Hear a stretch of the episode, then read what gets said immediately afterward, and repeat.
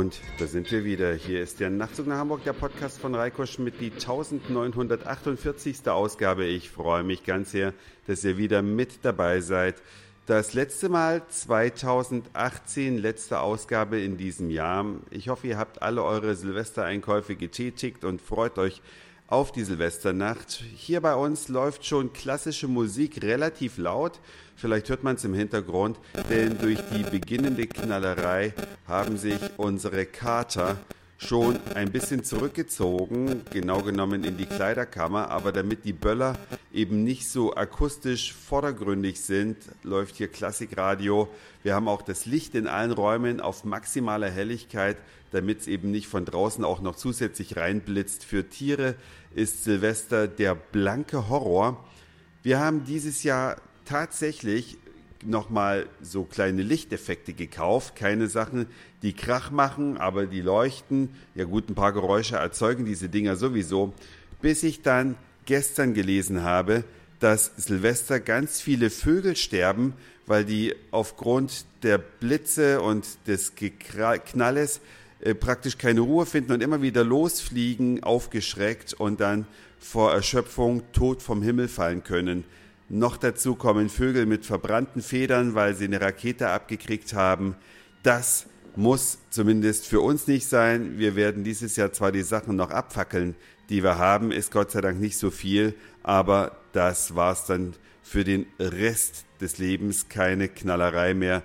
Das tun wir den Tieren auf gar keinen Fall mehr an. Und von dem Geld, was wir zusätzlich äh, sparen, kaufen wir uns vielleicht einen leckeren Cocktail oder irgendwas später auf der Reeperbahn denn da wird es uns im späteren Verlauf des Abends noch hin verschlagen, wahrscheinlich wie viele tausend andere Hamburger auch. Tja, die Geschäfte haben mittlerweile geschlossen, die großen äh, Anbieter wie Metro und Segross schon um 13 Uhr.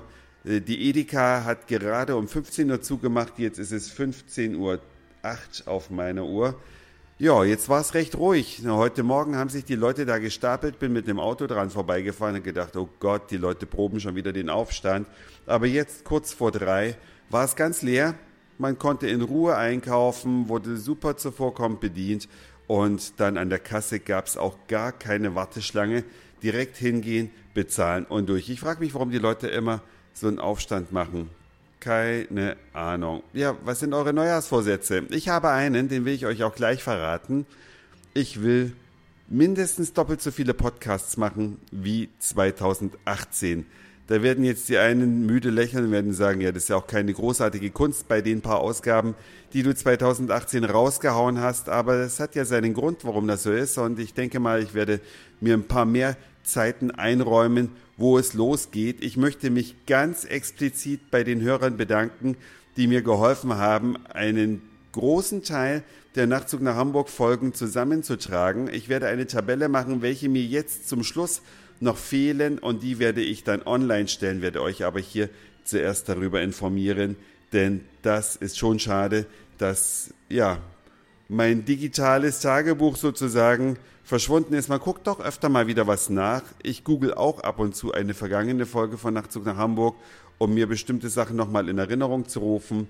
Und einige Hörer, wie ich aus eurer Post weiß, machen das ebenfalls. Ich danke euch auf jeden Fall, dass ihr 2018 zugehört habt beim Nachtzug nach Hamburg, dass ihr euch beteiligt habt und mir geschrieben habt. Würde mich freuen, wenn das 2019 auch so weitergeht.